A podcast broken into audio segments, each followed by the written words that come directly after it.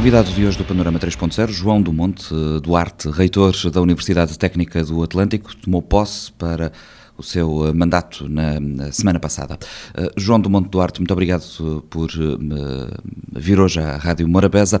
Em que ponto está a UTA e a sua implementação e em que ponto encontrou a reitoria da Universidade Técnica do Atlântico, da qual já tinha feito parte, mas agora em novas funções? Bom, muito bom dia, Nuno. E, em primeiro lugar, muito obrigado a si e à Rádio Morabeza pelo convite. E começo também por uh, cumprimentar os nossos ouvintes uh, que, nos, uh, que nos acompanham. Portanto, respondendo à sua pergunta, a UTA, a Universidade Técnica do Atlântico, é uma universidade que se encontra em regime de instalação. Quando as universidades se encontram nesse regime, em função dos artigos 35 e 36 do regime jurídico das instituições de ensino superior. Isso é caracterizado pela, por dois pontos fundamentais, em que um deles é que a equipa reitoral pode ser nomeada e exonerada eh, pelo Conselho de Ministros e que o trabalho a ser desenvolvido se baseia numa carta, no cumprimento de uma carta de missão que é entregue, que é acordado com, com a tutela. Portanto, no fundo, uma fase em que é necessário criar os órgãos de gestão da universidade, criar todos os regulamentos, os estatutos, portanto, to, todos os instrumentos depois de funcionamento, hum, de funcionamento da universidade. E, e, a UTA é uma instituição recente e ainda está neste ponto. Eh, sim, é, realmente ainda estamos é, nesse, nesse ponto. Portanto, são pontos que constam da nossa carta de missão e que nós vamos dar o devido seguimento e atenção que, for, que é necessária.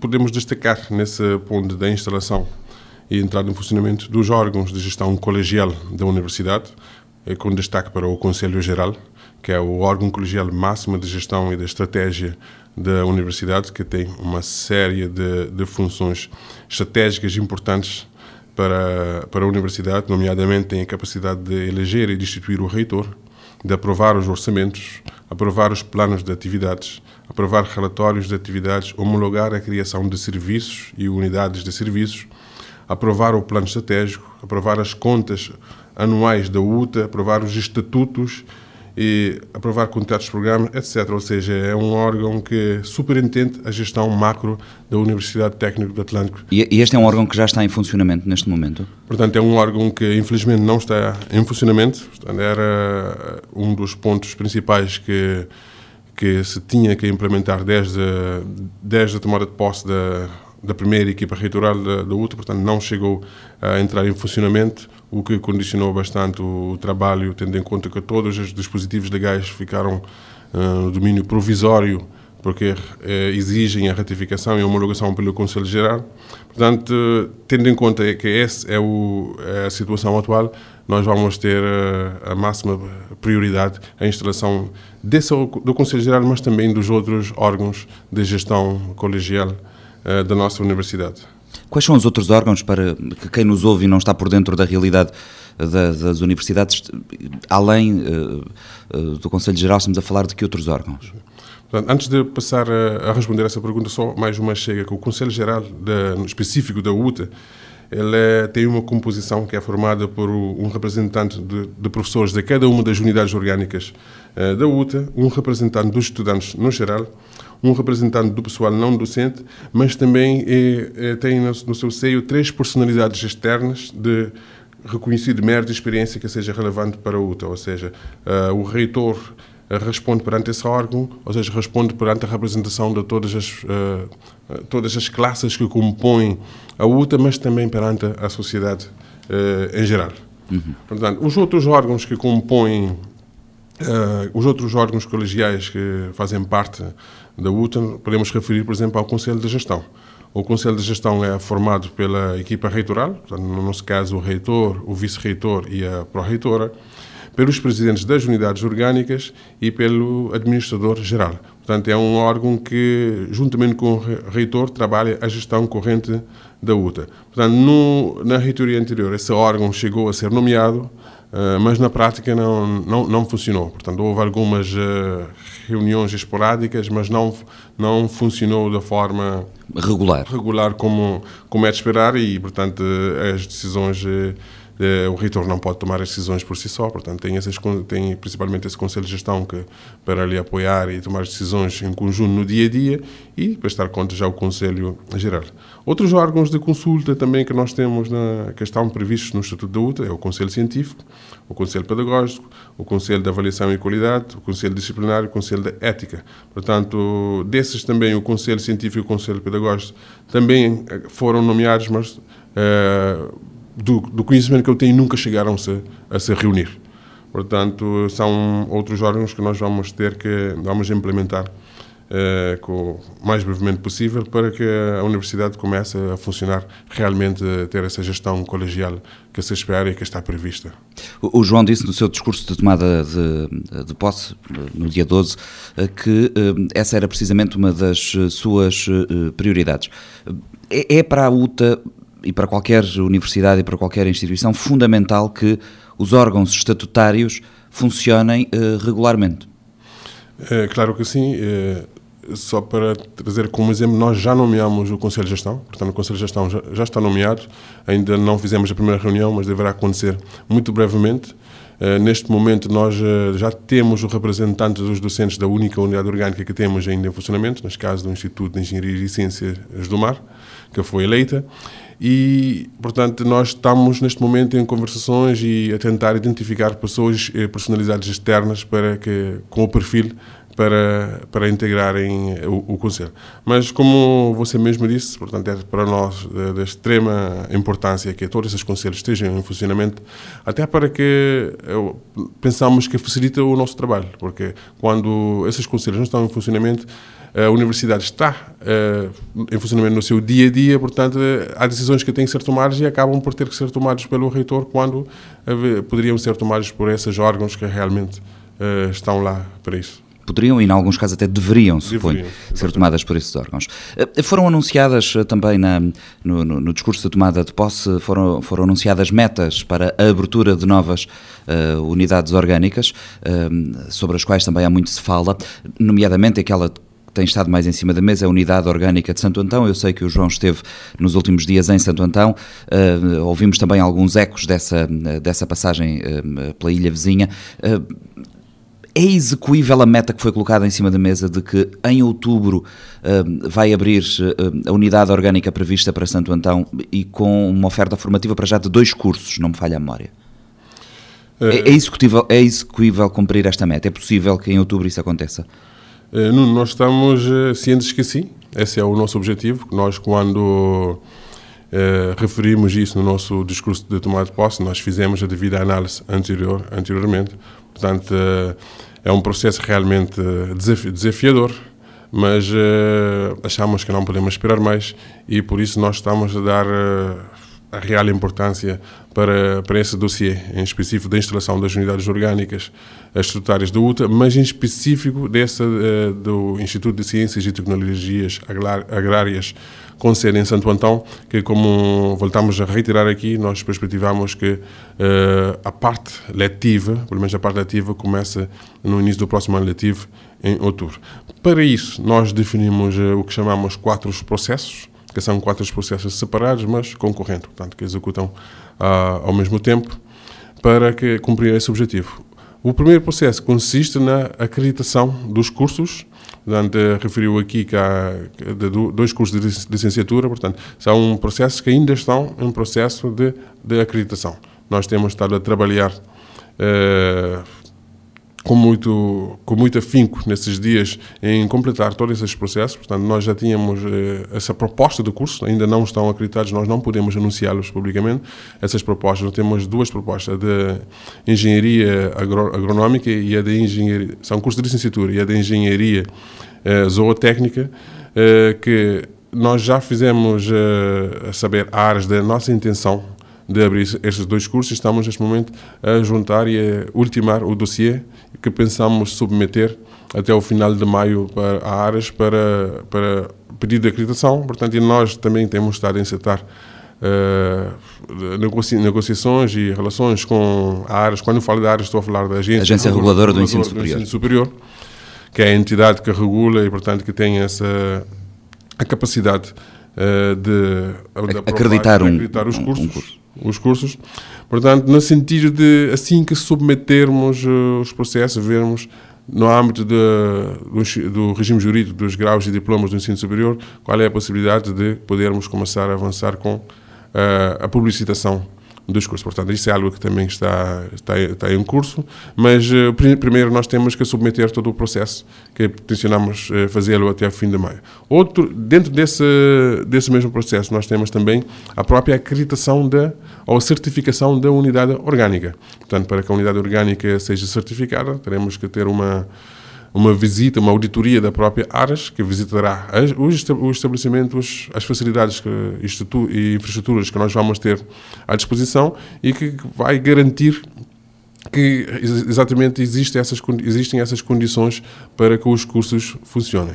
Portanto, no âmbito dessa visita que nós fizemos a uh, a Santo Antão, essa visita de trabalho, na segunda e na terça-feira desta, desta semana.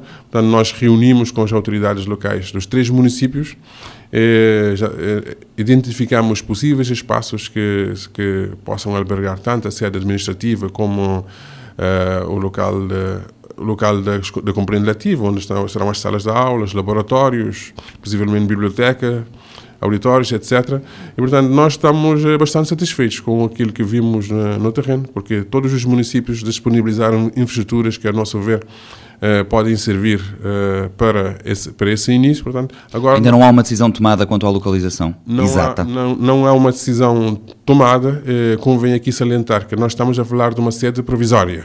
Portanto, a ideia é que o ICTA, o Instituto de Engenharia e Ciências e Tecnologias Agrárias, terá um, se perspectiva que terá um edifício próprio, um campus próprio, mas naturalmente que não é factível o, a construção desse campus até, até outubro. outubro. Portanto, nós tá, iremos uh, começar com infraestruturas provisórias. Que estejam disponíveis agora para receber em outubro. agora e, e vamos começar num município que, tenha, que, que acreditemos que tenha as melhores condições neste momento para o arranque. Quanto à construção do campus, a sede definitiva, isso será um dossiê que será trabalhado no, no futuro. Portanto, não dependerá também somente... E qual é esse município que tem as melhores características, no vosso entender? Portanto, neste momento nós eh, procedemos à recolha uh, de, de, informações, visitamos todas as instalações e estamos em fase de análise. Uh, nós pedimos, inclusive, o Ministério da Educação nos, vem, nos pedimos um parecer, de acordo com as, com as informações que recolhemos, nós fizemos um, um relatório um relatório uh, a, que enviamos ao Sr. Ministro e a pedir, e eles vão, uh, o, seu, o seu posicionamento, uh, para sabermos também, apesar de ser uma decisão que será tomada pela, pela Universidade, mas também queremos ver todos os stakeholders, né?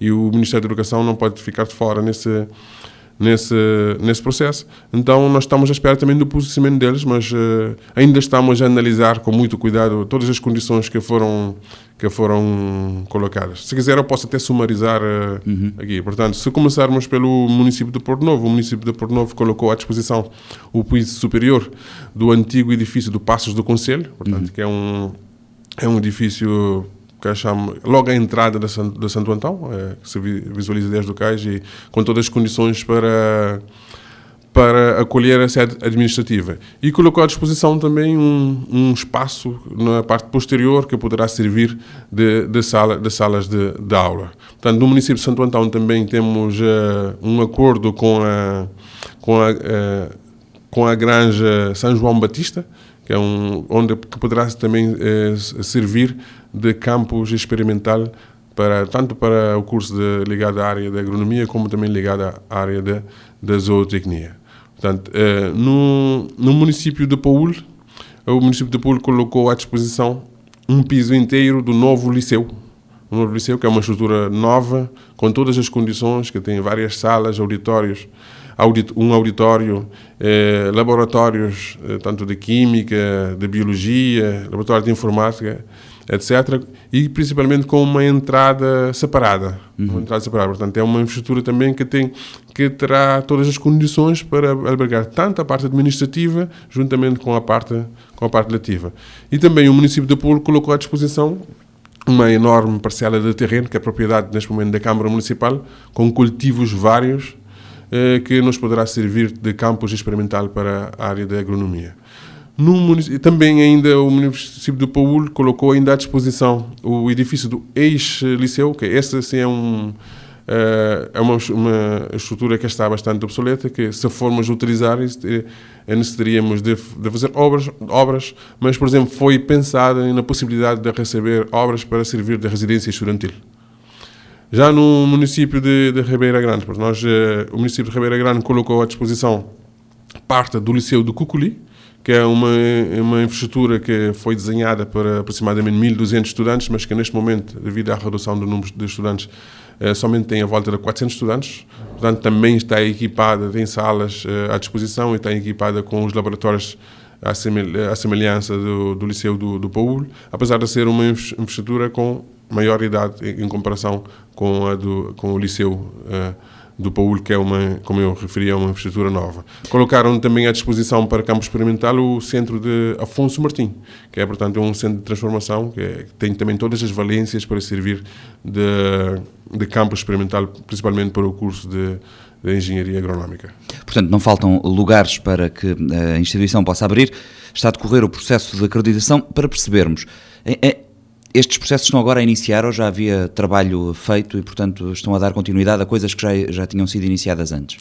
Uh, portanto, o que, o que tinha sido iniciado anteriormente era só a manifestação de interesse em abrir os cursos. Portanto, todo o dossiê está a ser agora ultimado e preparado para ser submetido. Portanto, o dossiê tem várias informações, nomeadamente temos de ter a, a lista dos docentes para os quatro anos que compõem cada uma das licenciaturas que, que, terá, que teremos disponíveis, ou pelo menos ter um, um acordo com que elas estão disponíveis para cada uma das unidades curriculares. exatamente, mas tem também o relatório científico e toda uma série de, informa de informações do plano do curso, das unidades curriculares, da bibliografia, de, dos programas, etc., que está sendo trabalhado. Portanto, nós estamos mesmo a trabalhar Uh, podemos dizer, os membros da equipa territorial estão mesmo pegados no processo, em junto com os técnicos, para ver se, se conseguimos terminar esse processo e, e submetermos em, em, maio. Portanto, nós acreditamos que vamos cumprir essa meta pelo Estado de, do andamento do processo. Portanto, os estudantes que estão agora uh, no 12 ano e, portanto, estão a, a perspectivar e a pensar em soluções, podem contar com esta oferta em princípio. Obviamente que não depende só da UTA, depende também da forma como o processo decorrer quando chegar à, à, agência reguladora, mas em princípio em outubro eles, Santandão poderá contar com esta oferta formativa de, de, de nível superior?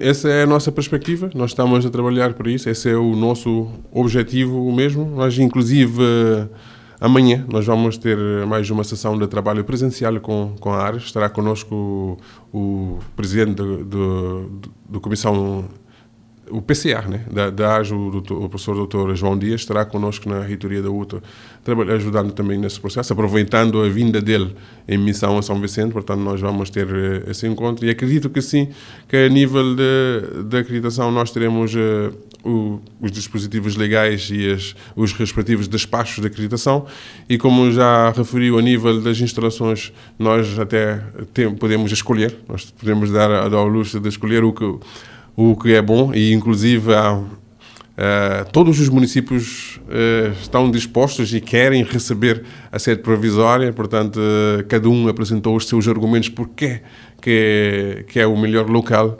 Portanto nós vamos depois, o que, é que ficou assente é que será uma decisão puramente técnica puramente técnica, até porque estamos a falar da sede provisória. Nós não estamos a falar ainda de uma construção da sede onde vai definitiva, portanto, nada garante que o local onde vai funcionar a sede provisória vai, vai receber a sede definitiva. Portanto, é um trabalho que depois teremos tempo para, uhum. para levar em conta outras variáveis.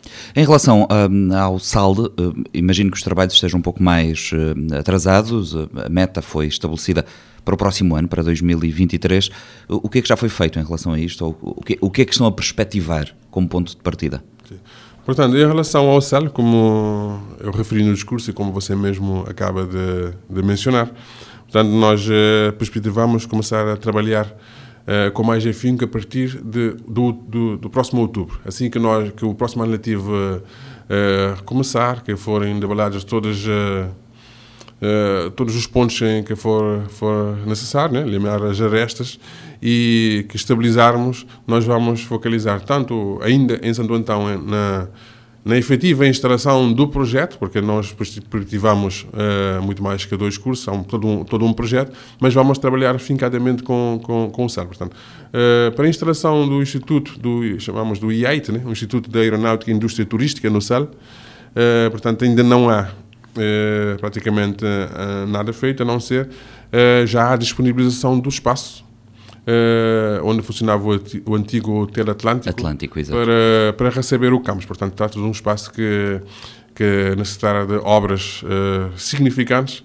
Há um princípio de acordo, um princípio de acordo com o Ministério do Turismo no sentido de financiar a recuperação desse espaço. Portanto, e a sua adaptação é, para exatamente, funcionar como estabelecimento de ensino. Mas para trabalhar os processos em termos de, mesmo de parcerias internacionais, e dos cursos que vão ser oferecidos, nós perspectivamos começar a partir de outubro, tentar chegar a, ao início do próximo ano civil com, uma, com as propostas claras para passarmos a parte da acreditação do dossiê e que, se calhar, uh, volta de, de abril, nós tínhamos definido e acreditado a oferta formativa que seria o, o ideal. Portanto, no caso, voltando ao caso de Santo Antão, neste momento, como é sabido, os estudantes do, do décimo, que saem do décimo segundo, que são os uh, o grupo principal de alunos que ingressam no, nas universidades aqui no país e, no estrangeiro também. Portanto, eles terminam as aulas e saem dos liceus no, em final de maio.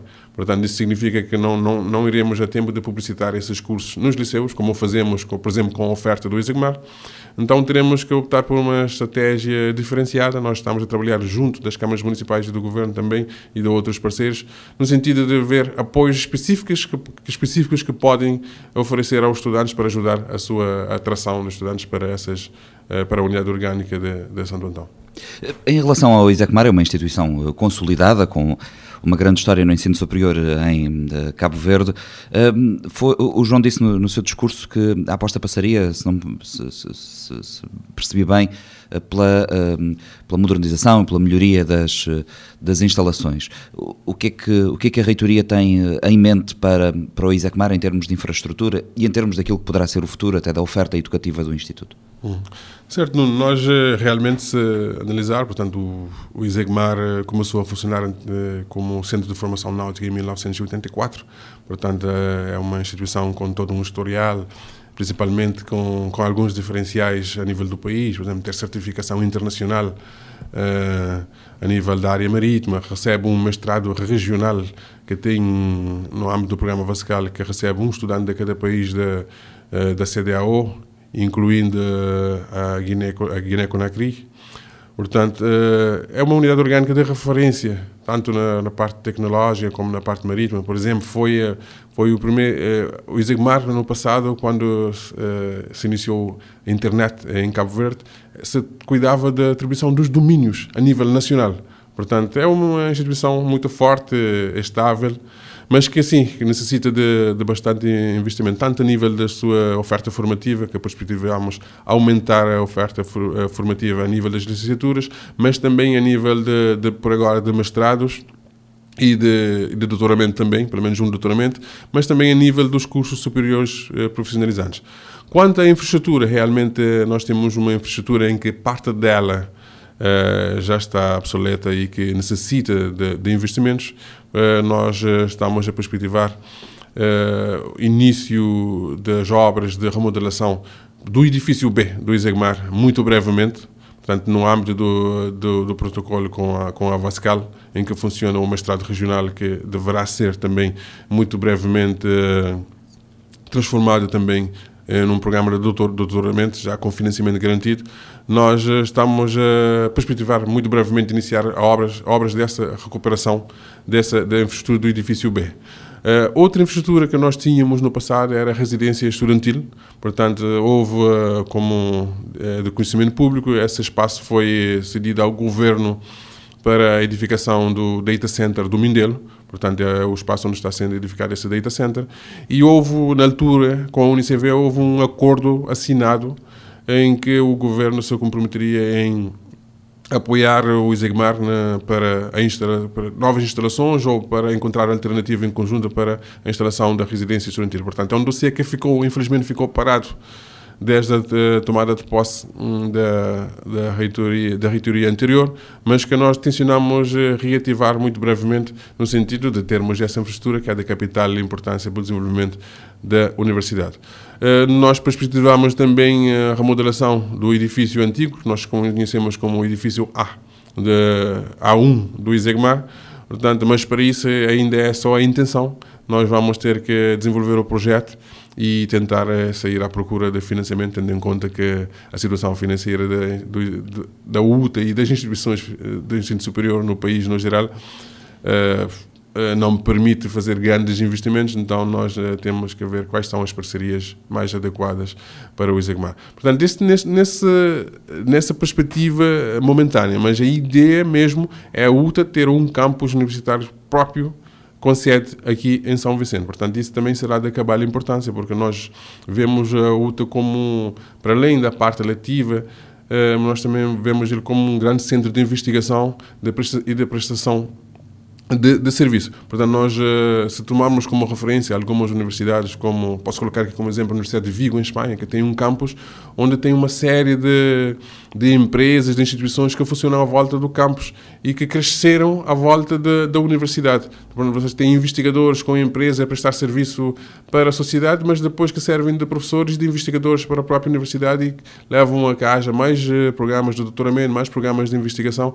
Então, nós, para que se nós queremos uma visão dessa, dessa natureza para a UTA, nós precisamos de um espaço adequado e também há um compromisso verbal assumido do governo que de assim como foi feito com a Universidade de Cabo Verde, que hoje tem um grande campus, nós parabenizamos eh, tanto a UNICV como o, como o governo por, por essa iniciativa, nós perspectivamos ter algo similar, adequado naturalmente às especificidades da Universidade Técnica do Atlântico, mas uh, precisamos, perspectivamos ter um espaço dessa natureza para UTA também.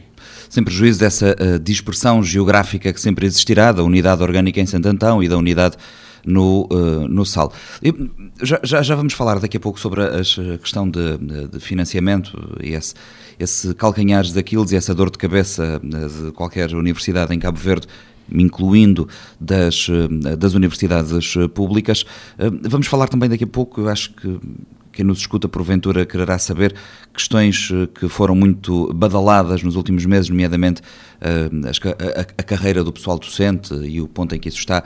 Mas uma vez que o João falou sobre, estivemos aqui a falar sobre unidades orgânicas, permita-me pegar neste tema para falar sobre ISCE e MEIA. Nos últimos dias uh, falou-se particularmente da questão do, do o Meia já, creio que até já estava na agenda eh, logo desde a criação da UTA, na altura foi falado a transição do Meia para a UTA, ehm, mas o ISCE, confesso que fui apanhado de surpresa nos últimos dias no seu discurso ehm, e fiquei com a sensação que o ISCE foi apanhado um bocadinho também de surpresa, porque terá tido conhecimento do comunicado que emitiram esta semana, que eu confesso que também não percebi muito bem o que é que tentaram dizer com aquele comunicado, mas explique-me lá qual é o, o, o que é que existe entre a UTA e o ISCE, o que é que pode existir, quais são, quais são as ideias? Tá bom, eh, realmente houve, eh, eu também tomei conhecimento da, da nota da imprensa ou da notícia que foi publicada, eh, eu vi por acaso na Infopress. Vou tentar esclarecer, portanto, essa situação. O regime jurídico dos, das instituições de ensino superior, no tocante à criação de, das instituições, eh, exige que, que, que exista uma entidade instituidora. Portanto, quando são as instituições públicas, essa entidade instituidora é o próprio governo. Quando são as, eh, as instituições privadas, existe uma entidade que pode tomar diversas formas, tipo cooperativa, associação, etc., que é o responsável pela, pela, pela instituição. Neste caso do ICC em particular, essa, essa entidade é uma cooperativa chamada Copensino. Portanto, é a Copensino que trata tudo o que são as contratações, protocolos, etc., eh, para, para o ISC. E a Copensino enviou um pedido formal de adesão à UTA ao excelentíssimo Primeiro-Ministro de Cabo Verde. Portanto, esse pedido formal baixou para o Ministério da Educação e eh, baixou de novo para a Reitoria da Universidade Técnica do Atlântico. E consta na carta de missão que o Governo atribui à equipa reitoral da UTA a incitação de negociações com vista à integração do ISC na Universidade Técnica do Atlântico. Portanto, isso já foi falado, inclusive, na reitoria anterior, quando, logo no início, enquanto eu desempenhava as funções de, de vice-reitor, eu tive a oportunidade de visitar o ICC, de sentar com a Compensino e com a direção do ICC, onde essa intenção estava clara e esse é o, é o objetivo, era o objetivo do ICC. Mesmo recentemente, após a nossa nomeação, eu fui de novo recebido pela, pela senhora presidente do ICC e que é também o uh, presidente da, da, Compensino, onde nós uh, uh, dois assuntos em particular. Um assunto que, portanto, tem criado algum algum dissabor por lado do ICC, que é o facto da, da doutora, da nossa pró-reitora, a doutora Lia Medina, portanto, ser é, quadro do ICC e nós já termos convidado, mas, portanto, nós explicamos quais são as razões, nós a convidamos para integrar, integrar a nossa equipa reitoral devido às qualidades que reconhecemos nela e nós entendemos a posição do ICC da Compensino que será difícil substituí-la. Mas pronto, trata-se de uma profissional que, portanto, vê neste, vê neste, neste convite uma possibilidade de a progressão na, na, carreira, da ascensão na carreira, portanto, e aceitou o nosso convite. Portanto, esse foi um, um dos pontos de, que nós tratamos, porque apesar de termos a legitimidade para poder, por exemplo, enviar um, um convite para a doutora Lia e, fazer, e celebrar um contrato como docente, por exemplo, via, via convite, mas nós eh, eh, não queremos fazer as coisas dessa forma, então nós fomos lá falar com eles para ver quais são as formas em que a UTA poderia colaborar para tentarmos compensar o IC para essa saída, porque nós sabemos que a doutora Lia tinha uma série de responsabilidades lá e uh, uma série de qualidades que não é fácil uh, uh, substituí-la. Neste sentido, há um princípio de, de, acordo em que o Ministério da Educação também entrou de tentarmos efetuar, efetuar uma permuta, já foram inclusive identificados alguns quadros que feito propostas ao IC e, portanto, o IC até agora acho que recusou os quadros que foram, que foram propostos, mas continua, é um processo que continua, é um processo que, que continua em execução. E eu vi, por exemplo, na, na, na, notícia que eu vi na imprensa, portanto, em que elas salvaguardavam a sua autonomia, os seus símbolos, etc. Portanto, os estatutos da UTA permitem a existência de unidades associadas. Portanto, as unidades associadas, nós vemos dessa forma, preservam a sua autonomia, preservam os, os, os seus símbolos e, portanto, nós não temos um, um, problema com isso. Inclusive, o ESC chegou a assinar um, um, protocolo de associação com a, com a reitoria anterior. Portanto, é um processo que nós vamos retomar. E nessa reunião que nós tivemos, que nós tivemos antes da tomada de posse, portanto, ficou também, da parte da, da Presidente do Cine e do ISC, a abertura para renegociarmos, vermos que outros pontos poderíamos poderíamos uh, introduzir ou retirar para, para que seja realmente uma parceria que chamamos do tipo win-win.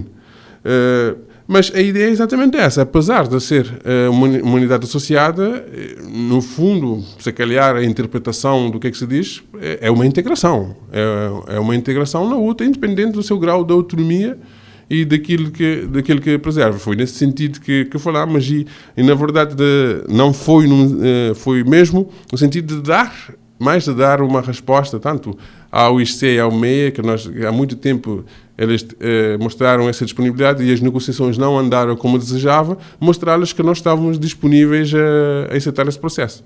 Mas nunca, eh, num, numa tentativa de retirar a autonomia, mas aqui eu salvo a interpretação porque eu não ouvi exatamente o que é que os responsáveis da Compensino disseram, portanto eu li aquilo, aquilo que foi escrito e acredito que nós teremos a, a possibilidade de esclarecer este assunto pessoalmente eh, nos fóruns certos, mas eh, nós reiteramos aqui que houve essa, essa pretensão essa carta formal dirigida ao, ao excelentíssimo Primeiro-Ministro e nós eh, estamos completamente abertos, é nossa intenção mesmo fazer tudo aquilo que for necessário para que haja esta integração, porque nós perspectivamos uh, a universidade aqui em São Vicente como um todo e do ponto de vista prático não é tão importante uh, o quão autónomo é, porque nós até perspectivamos as unidades básicas do, da UTA ganharem tanta autonomia que possam ser completamente autónomas e termos um chapéu, uh, a reitoria como, como, um, como um chapéu. Portanto, mas a ideia é mesmo a partir de recursos para sermos mais eficientes. Por exemplo, em conjunto podemos ter uma biblioteca universitária eh, muito maior daquela, daquilo que são as pequenas bibliotecas que cada instituição eh, possa ter. Podemos ter eh, uma residência estudantil universitária que dê vazão a todas as instituições que estejam aqui. Que estejam aqui. Portanto, nós podemos ter a produção científica pode ser feita em conjunto. Isso é fundamental, porque se formos ver a avaliação das instituições de ensino superior a nível internacional, não é feita pela, pelas aulas, é feita pela produção científica uhum. que produzem. Então, se toda a produção científica que for, que for produzida pela, pelos, por esses institutos ficar debaixo de um chapéu único é, é muito mais valorizada, é muito, é muito mais produção. Então, Para é toda a gente, sentido, claro. é, é, nesse sentido que nós vemos a integração, a integração deste mas é, completamente, não, não tensionamos de forma nenhuma intervir na autonomia dessa, dessas, dessas instituições, tanto que nós pretendemos é mesmo dar o máximo de autonomia possível às próprias unidades orgânicas que estão uh, dentro, estatutárias da UTA. Portanto, formalmente é possível que uma instituição de ensino superior uh, de gênese privada ou, no caso, cooperativa, se integre como unidade orgânica associada dentro da UTA, mas mantendo a sua autonomia financeira, até a nível de órgãos de gestão.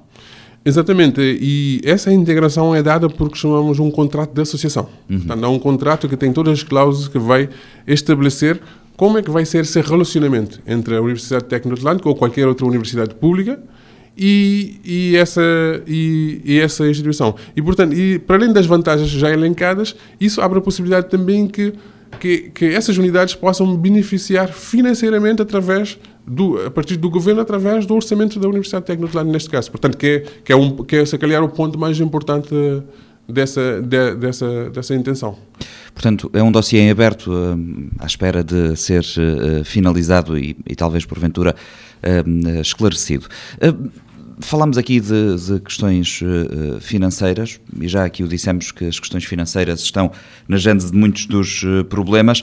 Estarão, porventura, também na, nos problemas, nos atrasos nas carreiras e nas transições dos, do, do, do pessoal afeto à UTA, nomeadamente o pessoal docente ouvimos vozes de protesto nos últimos meses, tivemos uma greve sobre várias questões, inclusive esta.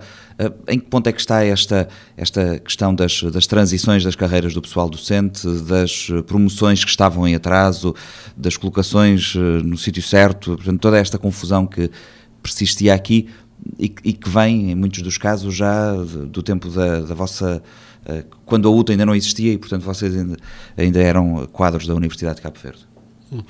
Certo, Nuno, esse realmente é um, dos outros dossiês uh, quentes né, que nós temos uh, em, mão, em mãos, mas uh, como eu voltei, referi também na, na, tomada de posse, nós vamos abordá-lo com total abertura e pedagogia e vamos traçar a meta para a resolução, a resolução desse, dessa pendência. Portanto, contextualizando, realmente desde 2000 e, 2009, quando se processou a entrada do Isegmar na altura na, na UNICV, portanto foram resolvidas as pendências nessa altura. A partir de 2009 não, não houve qualquer resolução de, de, de pendências. Então isso foi acumulando ao longo desses 14 anos. E, e portanto neste momento nós temos, eh, nós temos essa situação que hoje quando se uma das principais motivações que que levaram os docentes, não só os docentes, os docentes e os não docentes, os funcionários no, no geral, a, a, ver também o projeto da UTA como interessante para eles, já é o facto de, de haver havia já um compromisso, vamos dizer, verbal, de que eh, assim como se fez na transição para o NCV, se resolveria todas as pendências na transição para a UTA. Uh, para a UTA. Portanto, realmente isso tomamos posse, isso acabou por, por demorar, por demorar muito. Houve realmente a realização de de, de, de uma greve. Convém aqui, convém aqui uh, destacar que nos, uh, desde 1984, quando foi criado o Centro de Formação Náutica, nós estamos a falar de cerca de 38 anos neste momento, portanto é a segunda vez que a instituição foi à greve. Portanto, uh, não se pode pensar que essa greve foi por qualquer motivo, porque em 38 anos foi duas vezes. Portanto, é, é são razões preponderantes e fortes que levaram, que levaram a essa greve. Uh, no segmento dessa greve, realmente foi publicada a lista de transição. ainda que depois houve uma série de reclamações e a lista definitiva e a, entrada em, e a data de entrada em vigor não foram, não foram publicados. Mas houve, houve uma, a publicação dessa, de uma lista, mas o mais importante é que, que aquilo que as pessoas esperavam não, não teve impacto a nível salarial. Ou seja, está publicado, eh, mas não há uma data específica de entrada em vigor. As reclamações uh, tiveram respostas uh, e foram, acho que penso que foram todas indiferidas pelos dossiês que eu encontrei aí, mas não foi publicada a lista definitiva e, naturalmente, não houve impacto financeiro. Então, nossa, o nosso trabalho vai ter que ser exatamente isso, voltar a analisar as reclamações que já começaram a ser submetidas de novo à nova equipa reitoral é publicar de novo a lista e mobilizar os recursos a mais breve trecho possível para, para resolver essa situação, que é um direito dos trabalhadores e nós queremos todos os nossos tra trabalhadores engajados a trabalhar na UTA, com, sentindo que nós exigimos que sejam cumpridos os deveres, mas também temos que garantir os, uh, os direitos. Para isso, nós estamos a contar, uh, portanto, mesmo dentro do orçamento da UTA, fazer uma gestão, mobilização de fundos entre rubricas mas nós necessitaremos naturalmente também de fundos externos, que nós estamos também já a procurar alternativas para reforçar, porque isso tem um impacto de aproximadamente 11 mil contos por, neste momento, 11 mil contos por ano no, no, orçamento e não está previsto neste momento no, no, orçamento que está em execução. Portanto, temos que uh, trabalhar uh, nessa matéria para ver como é vamos uh, fazer. Parece-lhe que é possível resolver essas pendências ainda durante este ano, ano civil? Nós, esse é o nosso objetivo, é resolvê-lo é, colocando como meta se calhar uma tentativa no início do próximo ano letivo, por exemplo. Seria, para nós, seria, acho que seria, é um assunto que ainda não discutimos com a comunidade académica, vale a pena salientar isso. Ainda não, não discutimos isso e a nossa postura vai ser de discussão e, e de ouvir a comunidade académica devido, a, portanto, a nossa tomada de posse, eh, tivemos que priorizar a deslocação a Santo Antão e outros dossiês de de gestão corrente, então ainda não, não marcamos uma reunião com toda a comunidade académica, neste caso do, do ISEGMAR, mas vamos fazê-lo muito brevemente. Eh, e vamos discutir esses assuntos e mostrar-lhes quais são, qual é a, a real situação de, por exemplo, do próprio ISEGMAR. Neste momento tem também uma, uma dívida bastante avultada de, de gestão, que, portanto, mesmo tendo um centro de custo próprio, nós, eh, é a responsabilidade do reitor, neste caso, eh, prover eh, recursos financeiros às unidades orgânicas. Então, nós também, para além desse, de resolver o problema das pendências, vamos ter que também procurar formas de resolver o problema da própria dívida de funcionamento, do déficit de funcionamento do, do ISEGMAR. Então, são pontos eh, importantes, mas uh, são uh, fundamentais para que a instituição funcione e podem contar com todo o nosso compromisso em, em resolvê-los. Isso, isso, que está aqui a colocar em cima da mesa leva-nos para a questão sobre o financiamento e as, os modelos de financiamento do, do, do ensino superior e das, das universidades em Cabo Verde e a dependência que ainda existe do modelo de financiamento baseado nas propinas, mas já lá vamos porque eh, estava a ouvi-lo a falar, João, uh, ouviu falar sobre agora a questão da, das pendências, há pouco sobre as novas unidades orgânicas, sobre a integração de unidades associadas, falávamos há pouco sobre uh, os órgãos da universidade, dá-me ideia que está tudo bastante atrasado, não é? Aquilo que era suposto acontecer no, na criação da universidade, o que é que aconteceu afinal? Bom, é, realmente é verdade que está, que está bastante atrasado e essa, inclusive... Porque só, o João só me falou de projetos uhum. ou de processos que estão iniciados e não concluídos, que não foram sequer iniciados. O que é que, o que, é que aconteceu neste período que levamos de, de, de Utah? Certo. Uh, realmente está tudo atrasado e essa é até a principal justificação que o governo apresentou para exonerar a equipa reitoral anterior e nomear uh, uma, uma nova equipa. Portanto, uh, já ouvi também bastante na comunicação social várias opiniões, né, vários uh, eh, comentadores, inclusive comentadores políticos, que falam sobre como funcionou a equipa reitoral anterior, mas na verdade falam de fora, né? São pessoas que não estão por dentro e realmente não sabem bem aquilo que aquilo que, que, que realmente se passou. Por exemplo, eu vi Uh... Um parênteses que será importante: o João fez parte, era vice-reitor na equipa reitoral, saiu poucos meses depois da tomada de posse. Sim, sim, exatamente. Eh, bom, eu posso tentar sumarizar o que é que levou a, a, minha saída, que porque tendo em conta que a publicação do, do da resolução que, me, que exonera a equipa reitoral, incluindo-me a mim, só foi, eh, eh, só ocorreu alguns dias atrás, eh, creio que no dia, no dia 20, 21 ou 22, sim, no dia, no dia 22, no dia 22 de, de abril, então levou muitas pessoas a pensarem que todo esse tempo eu estava na equipa reitoral, o que efetivamente não é, não é verdade. Portanto, e também se falou muito, eu vi na comunicação social, de que houve enormes divergências, principalmente entre o eh, reitor e a reitora e o vice-reitor, mas que na prática não, não, não, não é assim, não, não, não aconteceu assim. O que é que, o que, é que esteve no, por trás da minha saída? Portanto, logo assim que eu tomamos posse em agosto de 2020, Uh, portanto, uh, lembro que a magnífica reitora fez logo uma missão ao estrangeiro e na sua volta nós fizemos uma reunião onde, onde houve uma distribuição de pastas. No meu caso, eu tinha ficado com as pastas de ensino, uh, qualidade e tecnologias. Portanto, eu tinha essas três pastas. A senhora pró-reitora, na altura, também tinha outras três pastas mais ligadas à parte administrativa e financeira. E a reitora acumulava, naturalmente, o restante das pastas. Esse foi o entendimento que ficamos na reunião. Só que depois, quando saiu o despacho de distribuição dos pelouros, uh, portanto, só, eu só recebi uma pasta, que era de tecnologias, e a senhora Pró-Reitora também só recebeu uma pasta, que eu acho que era gestão financeira. Já não lembro bem exatamente qual, qual era essa pasta. Então, uh, nós, uh, portanto, ficámos estupefactos e a justificação que...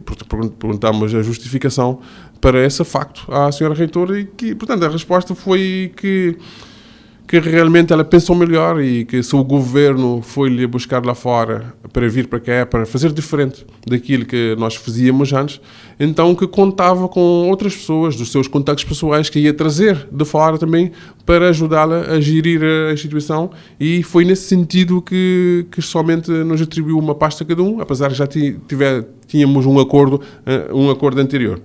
Mas eh, pronto, mesmo assim, uh, aceitei, aceitei. Uh, estávamos a falar de, de superior hierárquico, né? como mesmo enfatizava.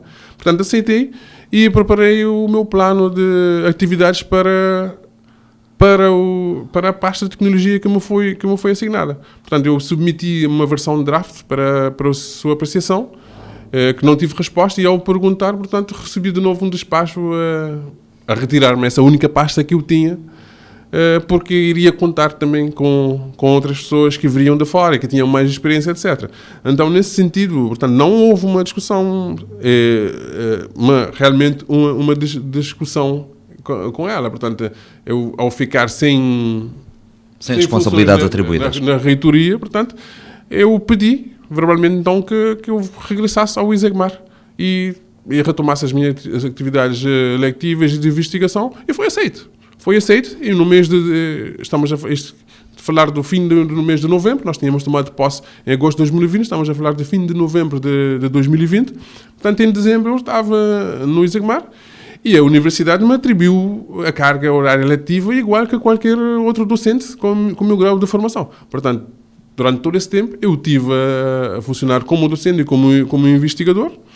E, portanto, quando fui ao Isegmar, então, falei com o senhor ministro que, portanto, como estamos no, no regime de instalação, é o ministro, é o conselho ministro que exonera, eu lhe falei com ele e disse da minha intenção de, de pedir exoneração, isso no mês de dezembro.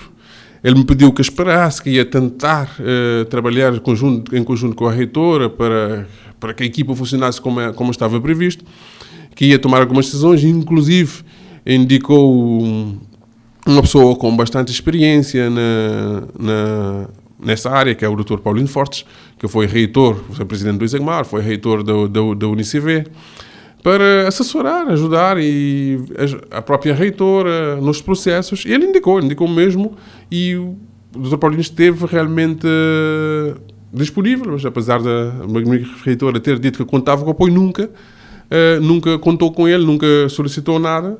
Portanto, e, e, isso foi arrastando. Portanto, eu dizia, eu, eu informava o senhor ministro que eu iria pedir exoneração, me pedia para aguardar, eh, esperar que ele ia tomar alguma, algumas medidas, que ia, tent, ia tentar, que gostaria que eu continuasse como vice-reitor.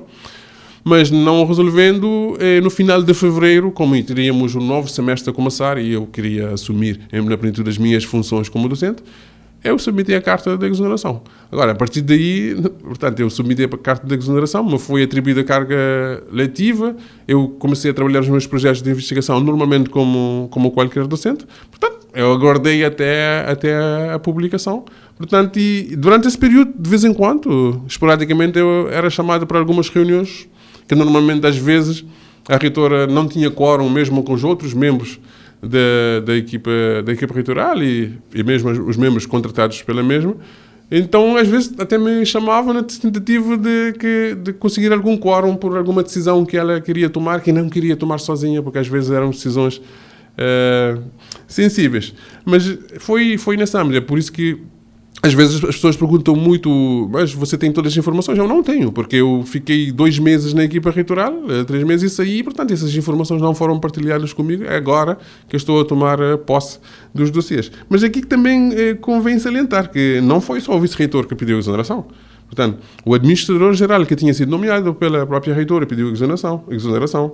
a pró-reitora pediu exoneração, o, presi o, presidente, o primeiro presidente do ISEGMAR, que foi nomeado pela própria reitora, pediu exoneração, a diretora do gabinete pediu exoneração, o assessor jurídico também saiu, houve um, também um grave problema com a diretora do mestrado do programa da, da Vascal, que foi que, que, acabou até por, com um processo disciplinar que foi, que foi aplicado à diretora do programa da Vascal, que é um dos, dos programas importantes que nós temos na instituição. Ou seja, não, não, não foi eu, só, só eu. Mas realmente eu queria uh, voltar a reiterar aqui que não houve essas discussões que as pessoas pensam. Aquilo foi tratado, houve discussões puramente académicas e eu, ao perceber que não estava a dar o contributo, portanto, eu não fico num cargo... Decidiu afastar-se? Afastei-me e dei a chance de, de que fosse colocada outra pessoa no meu lugar e tanto que a reitora fez. Agora, quando eu tomei posse dos documentos, vi que ela fez três propostas diferentes, de pessoas diferentes para ocuparem o cargo de, de vice-reitor, apesar desse ser uma função do Ministro da Educação propor esses nomes e levá-la ao Conselho Atendendo à circunstância de estarem numa condição de instalação. Exatamente, mas fez três propostas de nomes distintos para, para, para essa função de vice-reitor. Eh, regressando à minha, à minha questão original, que é, está tudo ainda bastante atrasado, não é? Certo, está bastante atrasado, Nuno, mas como dentro da nossa equipa reitoral nós eh, optamos por fazer uma análise daquilo que falta por fazer e aquilo que não foi feito, sinceramente, não é importante neste momento. É importante é qual é o ponto de partida que temos e aquilo que podemos fazer a partir do momento. Portanto, por que não foi feito ou o que não foi feito, sinceramente, se, se não vamos uh, utilizar o nosso tempo para pensar uhum. nisso, porque nós pensamos que não vai trazer nenhuma, nada de novo, nada de vantagem para o outro, então vamos trabalhar na, na projeção. Partem do princípio como se fosse uma nova largada para a outra. É? Exatamente. É? Uh, para, para, fecharmos a nossa conversa, que já, já vai necessariamente longa, uh, falávamos, falámos já aqui de questões de dinheiro, falámos de, de, dinheiro para os investimentos de que a UTA precisa, para as promoções uh, uh, e requalificações dos docentes. E este, este é, um assunto que é sempre, é sempre premente. Nós temos um, um, ensino superior ainda muito baseado, nós, em Cabo Verde, muito baseado, eh, muito dependente do valor das propinas que são pagas pelos alunos, que são uma parte fundamental eh, das, das receitas, incluindo nas universidades públicas. Mais a mais nas universidades privadas, naturalmente. Eh, como é que se faz esta transição, João?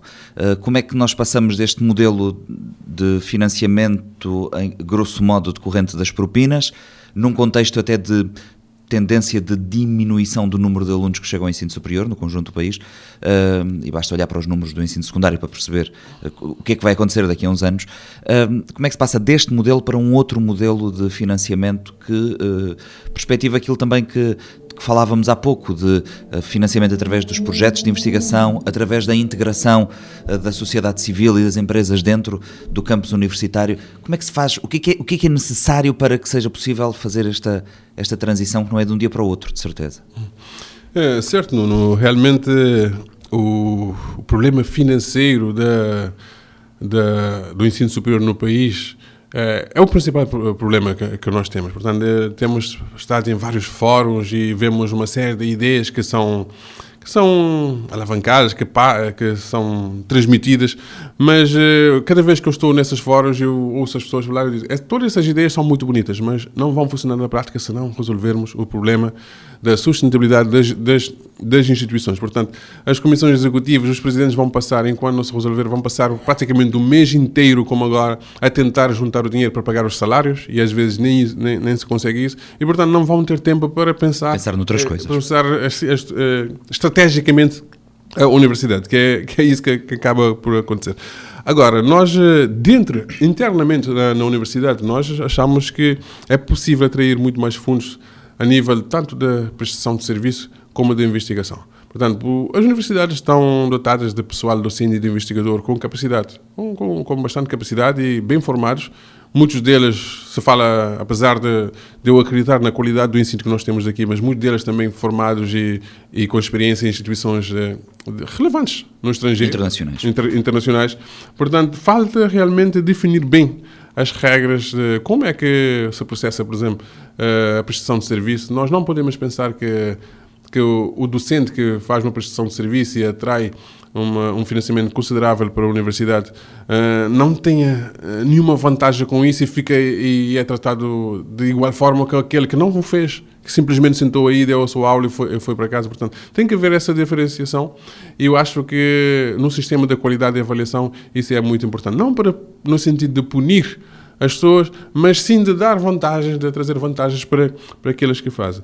E, mas principalmente eu acho que as universidades têm sempre têm pessoas de bem formadas em várias áreas. Então é possível criar centros grandes de prestação de serviço em várias áreas que atraiam fundos para para a universidade, que sirva para investimentos na, na, universidade, mas também mesmo para a gestão corrente da universidade, porque nós sabemos que, nós acreditamos que realmente o governo uh, deve reforçar mais o financiamento das, das, universidades públicas, mas nós sabemos também qual é a conjuntura do, do nosso país, quais são as dificuldades eh, financeiras que nós, que, nós, que nós, temos e sabemos que tem que haver outra, outra, outras alternativas. E eu penso que essas alternativas poderão vir por aí, da prestação de serviços, da criação de, de próprias empresas que funcionem em torno uh, da, da universidade, mas também da atração de projetos de investigação internacionais que têm financiamento garantido pelas agências de financiamento. Portanto, uh, é, é necessário investir muito nisso. Mas, no geral, Nuno, o sistema de financiamento do ensino superior no país tem que ser revisto. Nós, eu acho que mesmo o Ministério da Educação tem essa consciência, que inclusive foi, eu lembro que foi realizado algum, há um tempo atrás um estudo sobre o novo modelo de financiamento porque, por exemplo, nós podemos beber a experiência como nos Estados Unidos, que temos os sistemas de Student Aid, né, onde existe um, um, um fundo que podemos depois pensar qual é a natureza desse, qual pode ser a natureza desse fundo. Pode ser um fundo público, mas pode ser também um fundo de, com investimento privado que sirva para financiar o estudante durante a sua estadia na universidade, para que possa concentrar, concentrar nisso e ter, ter as condições para estudar, e que podemos pensar que possa ser um sistema reembolsável que de volta retroalimentar esse fundo. É uma, é uma possibilidade, porque pensando somente nas bolsas de estudos, as bolsas de estudos devem manter até onde for possível, mas está claro que não é possível eh, eh, que todos os estudantes, ou que a maior parte dos estudantes, possam beneficiar de bolsas de estudos diretamente do governo, mesmo também de, de outras instituições de, de, financiamento.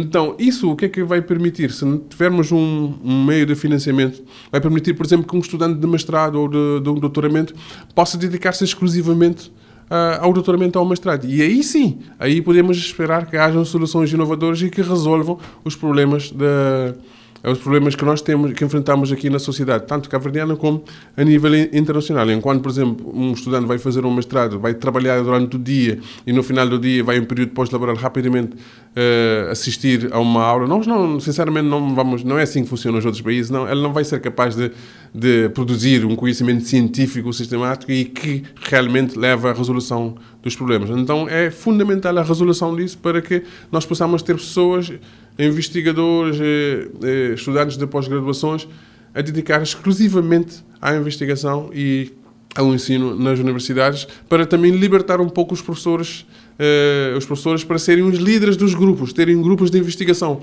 não serem somente como nós temos neste momento. Portanto, a minha investigação eu faço eu faço manualmente eu mesmo a fazer as, as experiências, etc. De vez em quando com a colaboração de algum estudante, normalmente no, no fim da licenciatura, etc. Mas não é assim que, que, que se queremos desenvolver a investigação não, não deve ser assim, portanto é fundamental. Tem que ser mais sistemática, Sim, programada sistemática, e dar condições às pessoas é para que possam fazer. condições financeiras para, isso, para que isso funcione e não necessariamente isso tem que sair do orçamento do Estado. Poderemos ter alternativas, como eu disse, por exemplo, um fundo que seja de, de, investimentos, por exemplo, privados e que sirva para isso e que se retroalimente, etc. Portanto, agora, claro que é, uma, é um sistema que tem que ser uh, estudado muito bem, como é que você garante, por exemplo, que depois há essa, esse reembolso, etc. Então, há algumas instituições que devem estar uh, por dentro de, desse sistema, mas podemos beber da experiência de outros países, como, por exemplo, uh, os Estados Unidos. João do Monte Duarte, reitor da UTA, muito obrigado por ter vindo hoje à Marabeza.